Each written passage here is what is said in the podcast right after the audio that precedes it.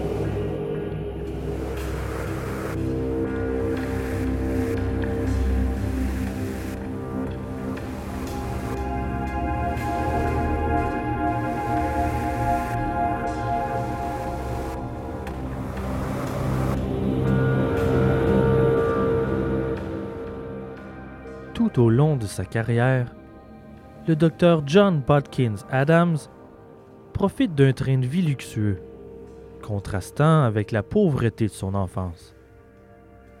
Il naît le 21 janvier 1899 à Randallstown, en Irlande du Nord. Son père est prédicateur de la congrégation locale des Frères de Plymouth, une secte austère évangélique. Adams en est d'ailleurs resté un membre toute sa vie. En 1914, son père décède d'une crise cardiaque. Quatre ans plus tard, c'est au tour de son frère de mourir de l'influenza. Probablement marqué par la brutalité de ses décès, et sans doute aussi pour se sortir de la pauvreté familiale, il veut devenir médecin. Ses camarades d'université le décrivent comme un garçon solitaire qui s'investit corps et âme dans les études. La tuberculose le prive de la faculté pendant une année entière, mais il s'accroche et décroche son diplôme en 1921, sans les honneurs toutefois. Dès sa sortie, le chirurgien Archer Randall Short lui offre un poste d'assistant au Bristol Royal Infirmary. Il y passe une année sans grand succès. Adams n'a pas la fibre pour faire un bon chirurgien et le docteur Randall Short lui propose plutôt d'appliquer comme un médecin généraliste à Eastbourne, en Angleterre. Il y emménage avec sa mère et sa cousine en 1922. Eastbourne est une commune riche et Adams se déplace beaucoup jusqu'aux très élégantes demeures de ses patients. Ils lui font confiance et le perçoivent comme un docteur compatissant et attentionné, particulièrement avec les plus âgés. À force de fréquenter les somptueuses propriétés de ses patients, le médiocre docteur développe des goûts de luxe. Il veut sa part du gâteau. En 1929, il emprunte une somme importante à un patient du nom de William Mahood. 2000 livres, ce qui fait environ 165 000 de nos dollars canadiens. Avec l'argent, il achète l'auberge Kent, une maison de 18 chambres. Adams s'invite également souvent à souper chez les Mahood, sans avertir, parfois même en compagnie de sa mère et sa cousine. Et il lui arrive quelquefois, quand il fait ses achats en ville, de les mettre sur les comptes des Mahood sans leur permission. Miss Mahood le décrit plus tard à la police comme un vrai profiteur. Quand M. Mahood décède en 1949, Adams se présente chez la veuve sans invitation et s'empare d'un stylo en or de 22 carats qui se trouve sur la table de chevet sous prétexte qu'il veut un souvenir de son défunt mari.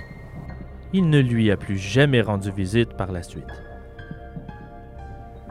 C'est au milieu des années 30 que des rumeurs commencent à circuler. Dans les rues d'Eastbourne se chuchotent des méthodes non conventionnelles, une tendance à utiliser des drogues très puissantes et finalement un intérêt pathologique pour les héritages de ses patients. En 1935, Adams reçoit presque 12 000 dollars de Matilda Whitten. La totalité de son héritage avoisine les 19 000 dollars et la famille conteste la part du bon docteur. Mais la cour ne trouve rien d'illégal et Adams empoche le magot. Vient alors le temps des cartes postales anonymes qu'il reçoit chez lui, l'accusant de causer la mort de ses patients après les avoir manipulés afin de toucher l'héritage au rythme de trois par année, pendant presque dix ans. Mais Adams continue d'exercer. Pendant la guerre, il reste à Eastbourne alors que certains de ses confrères partent au front. Pour le transfert de leurs patients, ils évitent Adams. Sa réputation est bien trop mauvaise, ce qui le rend furieux.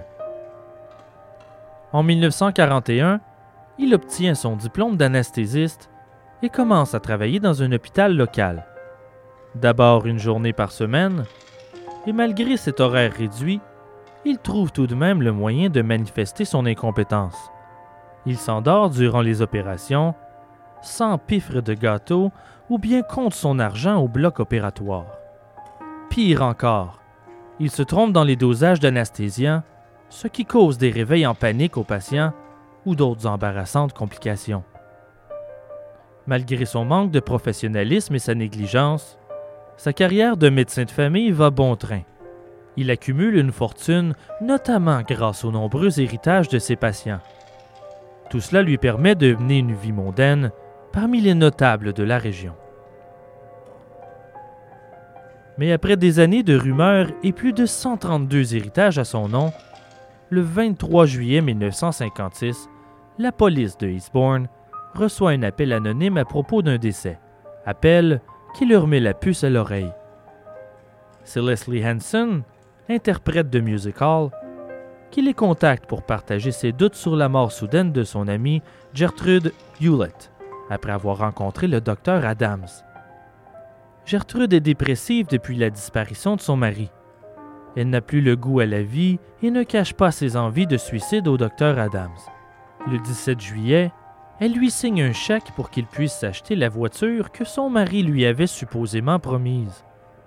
Adams le dépose le lendemain et fait les démarches nécessaires auprès de la banque pour que l'argent soit crédité sur son compte le jour d'après, sans la retenue habituelle de cinq jours. Le 19 juillet, Gertrude tombe dans le coma.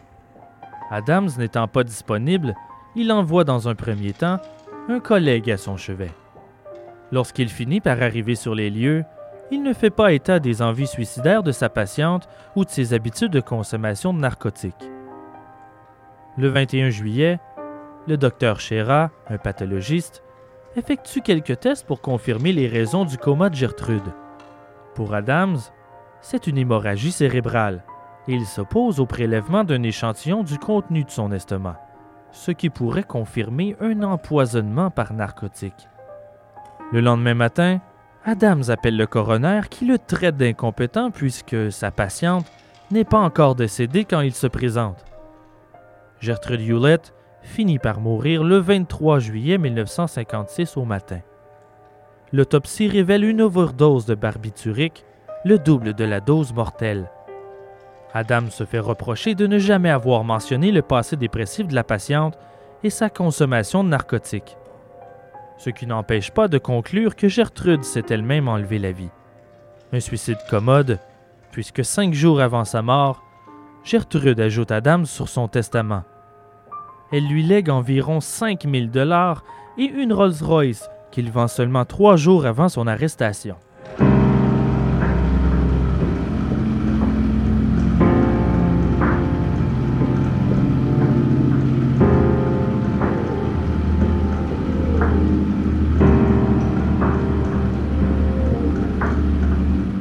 Sept ans auparavant, un autre cas attire l'attention. Celui d'Edith Alice Morrell, partiellement paralysée après un AVC. Adams lui fournit un cocktail d'héroïne et de morphine pour soulager son inconfort, son insomnie et ses symptômes d'irritation cérébrale causés soi-disant par sa maladie. Pendant ses soins palliatifs, Morrell rédige plusieurs testaments par lesquels elle lègue à Adams des sommes d'argent et des meubles. Mais dans d'autres testaments, son nom n'apparaît pas. Trois mois avant son décès, le 13 novembre 1949, elle ajoute une clause stipulant qu'Adams ne recevra rien, peu importe le testament. Malgré cette clause, Adams, qui soutient que Morrell est morte de cause naturelle, reçoit une somme d'argent, de la coutellerie, des meubles antiques et une Rolls-Royce, en plus de facturer 1100 visites à domicile à la famille pour un montant d'environ 3000 dollars. Après enquête, la police réduit le nombre de visites à un maximum de 321. La question que tout le monde en ville se pose, c'est est-ce que Adams est un ange de pitié qui aide ses patients à mourir dignement, sans douleur, ou un machiavélique ange de la mort? La police perquisitionne l'appartement d'Adams en novembre 1956. Elle l'interroge aussi sur les drogues fortes comme la morphine et l'héroïne retrouvées lors des autopsies de ses patients. Les enquêteurs veulent voir ces registres de drogues administrés. Adams déclare qu'il n'en tient aucun, qu'il n'a jamais administré de telles drogues. La police est déconcertée. Mais les enquêteurs persistent dans un tiroir, il trouve un bordel de médicaments, de chocolat, de sucre et de margarine, ce qui ne semble pas très professionnel.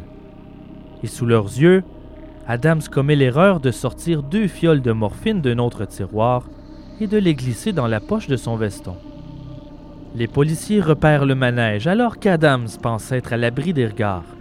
Là encore, Adams trouve une parade et explique que ces fioles étaient destinées à des patients morts neuf jours auparavant.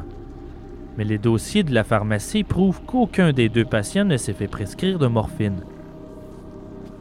Sur les 310 certificats de décès examinés par le pathologiste, 163 semblent suspects. 163 patients qui ont légué une partie de leur héritage à Adams. Au moment de son arrestation dans une auberge, en quittant les lieux, il prend la main de la réceptionniste et lui dit ⁇ Je vous reverrai au paradis ⁇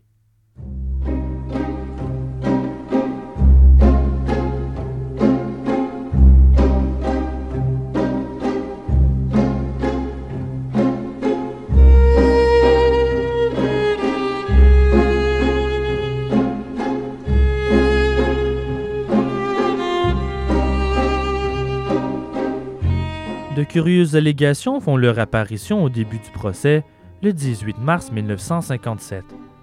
Des allégations qui semblent mineures au prime abord, mais qui prennent tout leur sens pendant les débats. Adams serait gay et vivrait une relation avec un magistrat et un policier local. Le premier est Sir Roland Gwynne.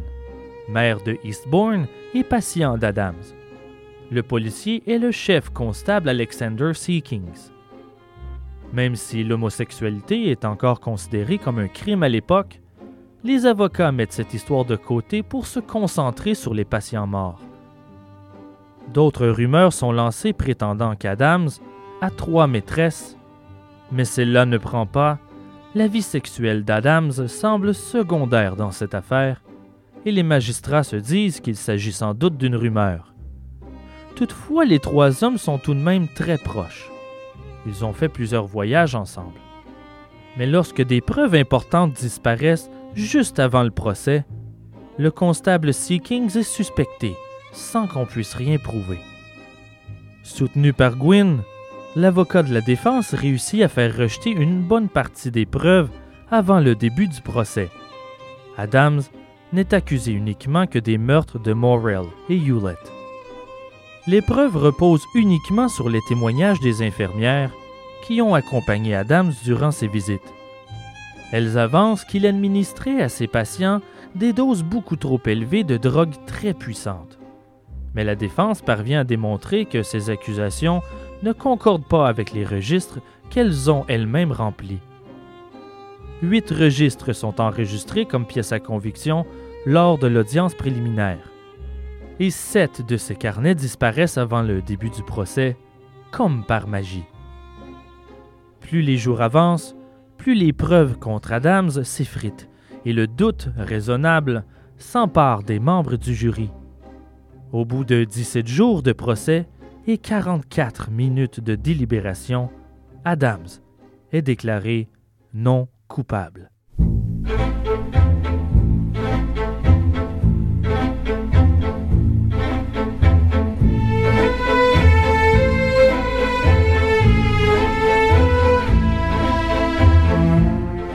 Même s'il a réussi à glisser entre les mailles de la justice anglaise, la police continue à penser qu'il y a quelque chose de louche du côté d'Adams. Et il le considère coupable non seulement de deux meurtres, mais probablement de plus d'une centaine d'autres. Les titres des journaux semblent partager la même opinion. À la lueur des autres cas qui alimentent le doute, il est surprenant qu'Adams s'en sorte indemne. Prenons quelques exemples. Celui d'Agnès Pike en août 1939. L'entourage se soucie de la quantité de drogue qu'elle reçoit et demande un deuxième avis au docteur Matthews. Ce dernier examine Agnès Pike mais ne trouve aucune maladie. Comme elle est sous l'emprise de plusieurs drogues, ses dires sont incohérents. Plus tard, le docteur Matthews observe même Adams en train d'injecter une dose de morphine à la patiente. Il est interloqué et lui demande pourquoi il a fait ça. Adams invoque la violence potentielle d'Agnès Pike et la nécessité de la calmer. Par la suite, le docteur Matthews découvre qu'Adams tient les membres de la famille à distance. Défense de s'approcher d'Agnès. Là, c'en est trop. Adams est écarté au profit du docteur Matthews, qui cesse de lui donner des drogues. Au bout de huit semaines, Agnès est à nouveau sur pied, en pleine santé. En mai 1952, Adams prend en charge Julia Bradnam. Au cours d'une visite, il lui demande si son testament est en ordre et propose de l'accompagner pour l'aider à le finaliser. Julia a l'intention de léguer sa maison à sa fille, mais Adams la convainc de plutôt la mettre en vente et de léguer l'argent, tout en quémandant une part, qu'il obtient. Pendant la semaine qui suit, elle fait du ménage, prend des marches, bref, elle va plutôt bien. Mais subitement, elle se sent étourdie. Adams lui rend visite et lui donne une injection en disant que tout serait terminé dans trois minutes. Et il disait vrai. Julia s'éteint. Il quitte la pièce en disant qu'il est désolé, qu'elle est décédée. Sur le certificat de décès, c'est une hémorragie cérébrale qui l'a emporté. Et malgré une inhumation, la véritable cause de la mort n'a jamais pu être établie. L'état de décomposition du corps était alors trop avancé pour qu'une autopsie puisse être réalisée. En novembre 1952, Adams se présente au chevet de Julia Thomas. Elle est dépressive depuis la mort de son chat. Le 19, il lui donne des sédatifs pour l'aider à traverser sa journée. Le lendemain, il augmente la dose et elle tombe dans le coma. Deux jours plus tard, il prétend que son défunt mari Thomas lui avait promis sa machine à écrire, s'en empare et quitte avec la machine sous le bras. Elle meurt seule durant la nuit, vers 3 heures du matin. Un autre cas est celui d'Hilda Neal Miller et de sa sœur Clara. Sous prétexte qu'Hilda a besoin de repos, il la déménage dans la maison destinée à ses visiteurs, à l'arrière de sa demeure, et interdit aux membres de sa famille de l'approcher. Adam bloque même les lettres reçues par la poste pendant plusieurs mois. Elle n'en voit jamais la couleur. Quand il la visite, il ferme les portes à clé pour éviter d'être surpris. Et quand des amis viennent aux nouvelles, Adams leur répond avec des termes médicaux que personne ne comprend.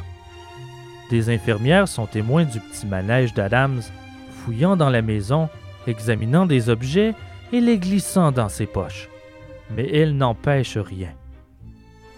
Hilda décède le 15 janvier 1953 et c'est Adams qui se charge d'organiser l'enterrement. Pour Clara, la sœur de Hilda, il n'y a aucun doute.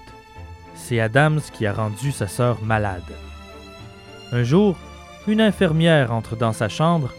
Elle est presque entièrement nue dans son lit, les couvertures descendues jusqu'aux pieds, les fenêtres grandes ouvertes et de toute évidence sous l'effet des drogues. Adams à son chevet lui lit la Bible. L'infirmière l'interroge Adams est pris de panique et la met dehors en lui disant qu'elle devrait se mêler de ses affaires. Après son décès, Adams est évidemment l'unique bénéficiaire de l'héritage de Clara.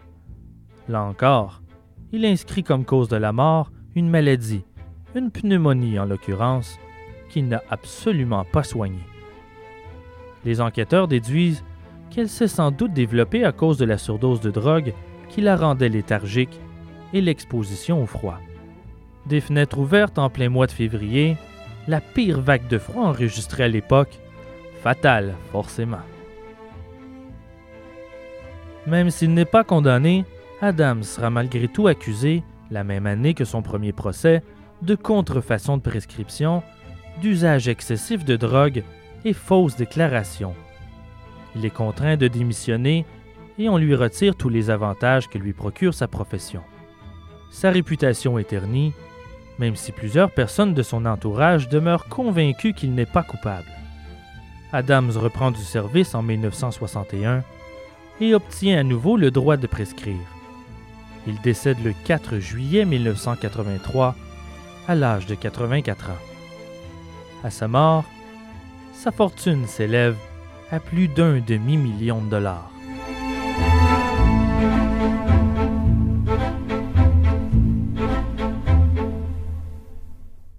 il existe un autre cas troublant d'ange de la mort, celui d'Amy Archer Gilligan.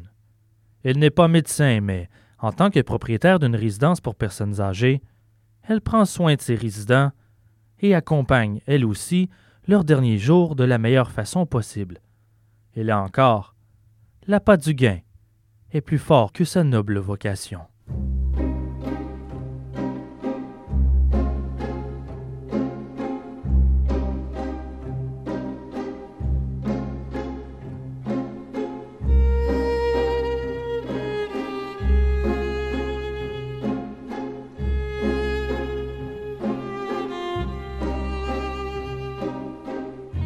Amy est la huitième d'une famille de dix enfants, née en octobre 1873 à Milton, au Connecticut.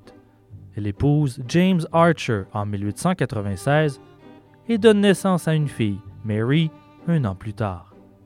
En 1901, le couple Archer devient gardien et concierge pour John Seymour de Newington. Seymour est veuf depuis peu et vieillissant. Il a besoin d'un peu d'aide à la maison les Archer emménagent chez lui pour s'occuper des repas, de l'entretien des lieux et prendre soin de sa santé. Lorsque Seymour décède trois ans plus tard, les Archer restent à la maison Newington mais deviennent locataires. Ils transforment les lieux en résidence qu'ils nomment la maison de repos pour personnes âgées de Sœur Amy. Mais les héritiers de Seymour décident de vendre la maison en 1907 Alors les Archer se voient forcés de fermer la résidence. Ils emménagent à Windsor, au Connecticut, et achètent une vaste maison de Prospect Street avec leurs économies. Ils la convertissent en résidence et la nomment la maison Archer pour personnes âgées et infirmes. Le couple gère la résidence pendant trois ans, mais James Archer décède en 1910. La cause officielle est enregistrée comme la maladie de Bright, une maladie qui s'attaque au foie. Sa femme Amy l'avait souscrit à une assurance vie quelques semaines auparavant et la prime lui permet de continuer d'opérer la résidence Archer. Déjà à cette époque, elle est connue et active dans la communauté. Elle fait même don d'un vitrail à l'église de sa localité, aux yeux de tous. Elle est une femme sévère, mais respectée. Toutefois, selon certains résidents, elle semble acheter inutilement de très grandes quantités d'arsenic qui, selon ses dires, sert à tuer les rats qui infestent la résidence. Il est vrai qu'au début du 20e siècle, l'arsenic est couramment utilisé comme mort aux rats. Mais a-t-elle vraiment besoin d'une aussi grande quantité? Tout semble aller pour le mieux à la résidence Archer. Il est possible pour la clientèle de payer les frais d'hébergement de deux manières différentes, de façon hebdomadaire ou pour un frais unique de 1000 dollars, on garantit de prendre soin de vous jusqu'à la fin de vos jours. L'offre est intéressante, certes, mais le contrat ne dit pas si la fin de vos jours doit attendre. En 1913, Amy rencontre Michael W. Gilligan, un veuf père de quatre garçons maintenant adultes. Michael est riche et il est intéressé autant par Amy qu'à investir dans sa résidence. Seulement trois mois après leur mariage, il décède le 20 février 1914 d'une indigestion sévère, apparemment.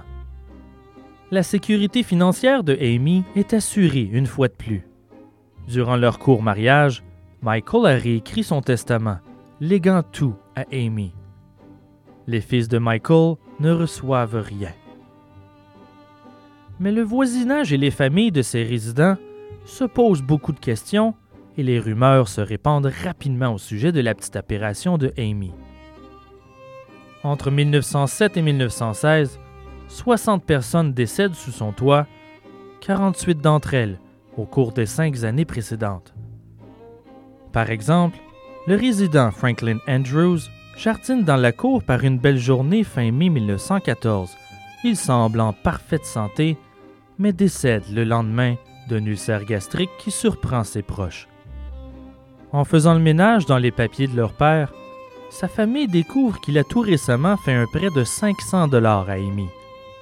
Suspicieux, ils alertent la police qui ne montre que très peu d'intérêt pour cette affaire. À leurs yeux, un vieil homme est simplement décédé dans une résidence pour personnes âgées. Les autorités ne font rien. La famille de Andrews, choquée, en parle alors au journal local, le Hartford Current, qui décident de lancer leur propre enquête. Une enquête qui révélera que chaque fois qu'Amy reçoit un gros montant d'un résident, il décède dans les jours qui suivent. Le journal débute une série d'articles le 9 mai 1916 sur ce qu'ils appellent l'usine de la mort. Se sentant probablement forcé de prendre l'affaire au sérieux, la police débute son enquête. Une enquête qui prendra presque un an à compléter. On exhume les corps de Gilligan, son deuxième mari Franklin Andrew et trois autres anciens résidents. L'autopsie démontre que les cinq sont morts d'empoisonnement à l'arsenic ou à la strychnine. Un commerçant local confirme que Amy s'est procuré de grandes quantités d'arsenic pour se débarrasser, selon elle, d'une infestation de rats. Mais il n'était pas la seule. La police apprend que plusieurs de ses patients ont acheté de l'arsenic pour Amy à plusieurs reprises. Il lui arrivait d'en envoyer certains faire des achats pour elle. On découvre aussi que le testament de Gilligan est une contrefaçon, qu'il est rédigé de la main de Amy. On reconnaît son écriture. Les preuves accumulées sont accablantes et on procède à l'arrestation de Amy Archer Gilligan. Au lancement de son procès, elle est accusée de cinq chefs d'accusation pour meurtre mais son avocat réussit à réduire les charges. Elle est finalement accusée du meurtre de Franklin Andrews et le 18 juin 1917, le jury la déclare coupable. Elle est condamnée à mort par pendaison.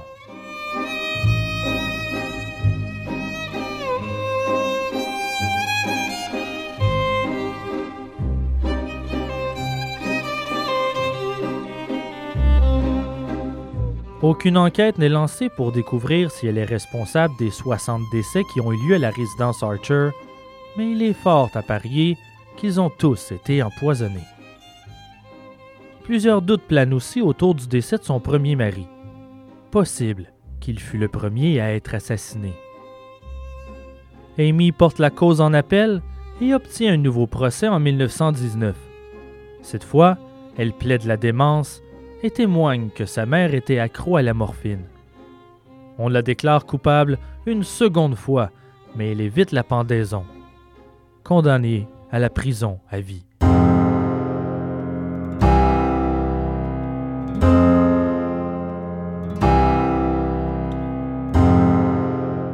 Elle est déclarée temporairement démente en 1924 et on la transfère à l'hôpital psychiatrique de Middleton au Connecticut. Elle y restera jusqu'à sa mort, le 23 avril 1962.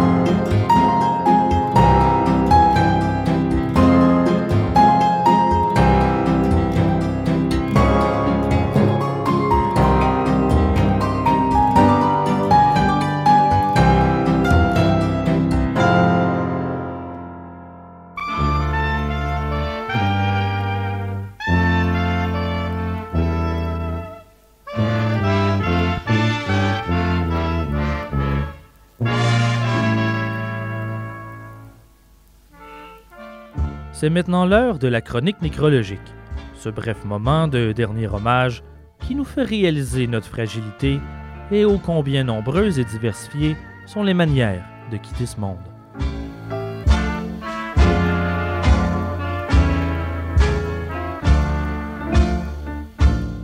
L'auteur américain William S. Burroughs eut un jour la bonne idée de jouer à Guillaume Tell avec sa femme Joan Vollmer.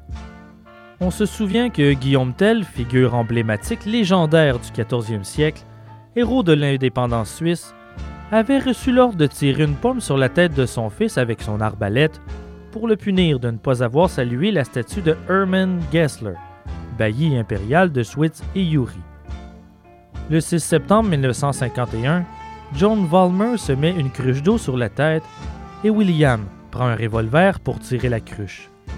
Il la rate et tire sa femme en plein visage. Elle décède d'une hémorragie cérébrale à l'âge de 28 ans. William fut accusé d'homicide involontaire. Lorsqu'on vous dit ne pas essayer à la maison en avertissement, ce n'est pas juste pour le plaisir, c'est un conseil que vous devriez peut-être suivre.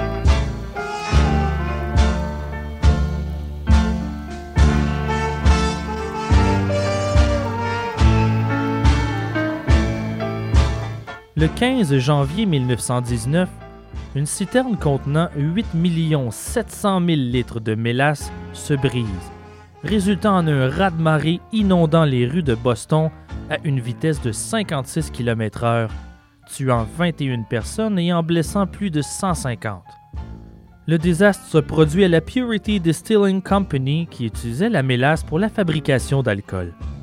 Des témoins diront plus tard qu'en s'écroulant, le réservoir fit un bruit de mitrailleuse en raison de la rupture successive des rivets de la structure et que la terre tremblait comme si un train passait.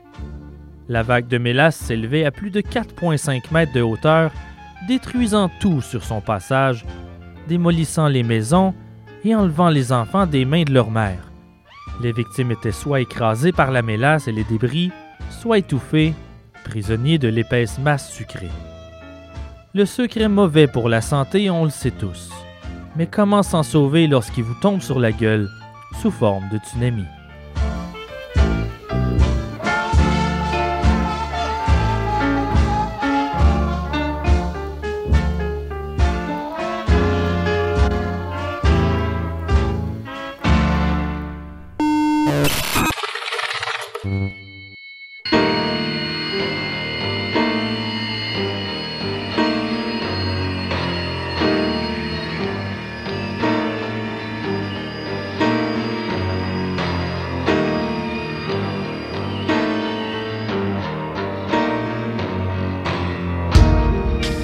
Ars Moriendi est produit par moi, Simon Predge. Et j'aimerais remercier ma co-réalisatrice Karine Elkoubi, mon correcteur Étienne Forêt. Le thème musical de l'émission est composé par Marianne Tremblay-Gosselin, Samuel Bérard et moi-même. Vous entendez présentement Puppet Show de Sleepy Time Gorilla Museum. Merci à choc.ca. Et pour nous suivre, abonnez-vous à la page Facebook. N'hésitez pas à nous laisser vos commentaires. Et si vous aimez l'émission, écrivez-nous un petit mot sur iTunes. Ça nous aide à monter dans les moteurs de recherche et nous rend plus facile à trouver. Ça ne prend qu'une minute et ça nous aide beaucoup. Je vous rappelle que nous sommes toujours à la recherche de nouvelles musiques pour les trames sonores de l'émission. Si vous êtes compositeur, n'hésitez pas à nous contacter. Visitez-nous aussi sur le blog au www.arsmorienzipodcast.ca. J'y partage des photos, les bibliographies, les trames sonores et d'occasionnelles vidéos en complément des histoires racontées durant chaque épisode. Merci d'avoir écouté Ars Moriendi, le podcast à écouter dans le noir. Toutefois, je ne serais pas surpris que ce soir, vous allumiez une veilleuse pour aller dormir. Memento Mori.